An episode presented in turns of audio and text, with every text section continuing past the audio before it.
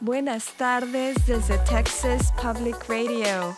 Yo soy Carla González con las noticias de todo el estado de Texas. Pablo de la Rosa regresará nuevamente en un próximo episodio. Gracias por acompañarnos. El Senado de Texas aprobó nuevamente dos proyectos de ley que ampliarían la aplicación de medidas migratorias en el estado. El proyecto de ley del Senado 3 destinaría 1.5 mil millones de dólares para seguir construyendo el muro fronterizo a lo largo de la frontera entre Texas y México. Estos fondos se suman a los más de 5 mil millones de dólares ya asignados para Operation Lone Star, el controversial programa de seguridad fronteriza del gobernador Greg Abbott, que incluye las boyas y el alambre de cuchillas en el Río Grande, entre otras medidas. El proyecto de ley del Senado 4 también crea un nuevo delito estatal por ingresar ilegalmente a Texas y autoriza a las fuerzas del orden a arrestar y procesar a personas que crucen ilegalmente. Los legisladores de Texas están considerando una controvertida propuesta que enviaría fondos públicos a escuelas privadas mediante la creación de cuentas de ahorro para la educación. Las cuentas de ahorro para la educación o ESAs proporcionarían a estudiantes elegibles más de 10 mil dólares al año para cubrir la colegiatura de escuelas privadas. Los que apoyan este programa, que es similar al de los vales o vouchers escolares, incluyen al gobernador Greg Abbott y muchos otros republicanos del estado. Ellos afirman que las ESAs ayudarían a los padres de familia a tomar mejores decisiones para la educación de sus hijos. Sin embargo, una coalición de republicanos rurales de Texas y legisladores demócratas están en contra. El representante estatal demócrata James Talarico ha llamado a las ESAs una estafa. El jueves, Talarico cuestionó a funcionarios de la Agencia de Educación de Texas sobre los detalles financieros de la propuesta. So it is possible that under this bill, entonces, ¿sería posible bajo este proyecto de ley que un presidente de una compañía envíe a dos de sus hijos a una escuela preparatoria privada de élite de cuatro años y obtenga un poco más de 80 mil dólares al año para pagarla? ¿Eso es posible? Creo que es una posibilidad, sí, señor. Bueno, eso es dinero suficiente para comprar un coche Mercedes nuevo. Okay. Well, that's enough for a new Mercedes.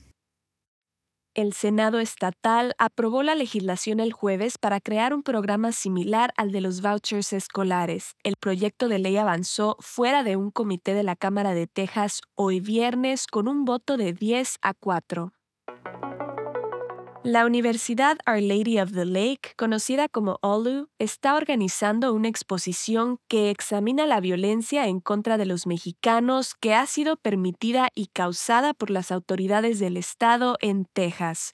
La exposición llamada Vida y Muerte en la Frontera de 1910 a 1920 se presentó originalmente en 2016 en el Museo Bullock de Historia del Estado de Texas en Austin y ahora está presentada en varias ciudades de Texas.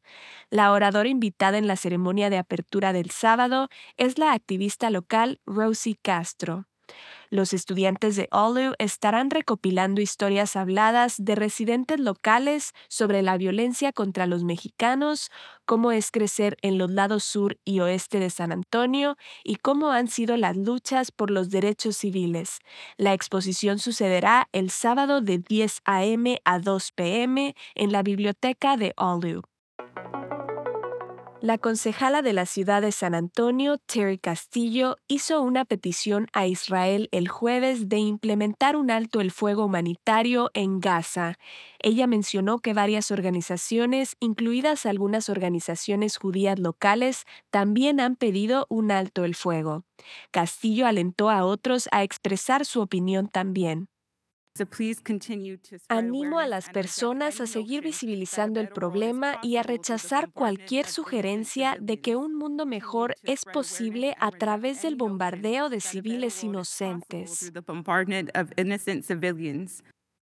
Israel ha rechazado las llamadas a un alto el fuego oficial hasta que todos los rehenes que jamás tomó en su ataque terrorista del 7 de octubre sean liberados. Esto ha sido TPR Noticias al Día.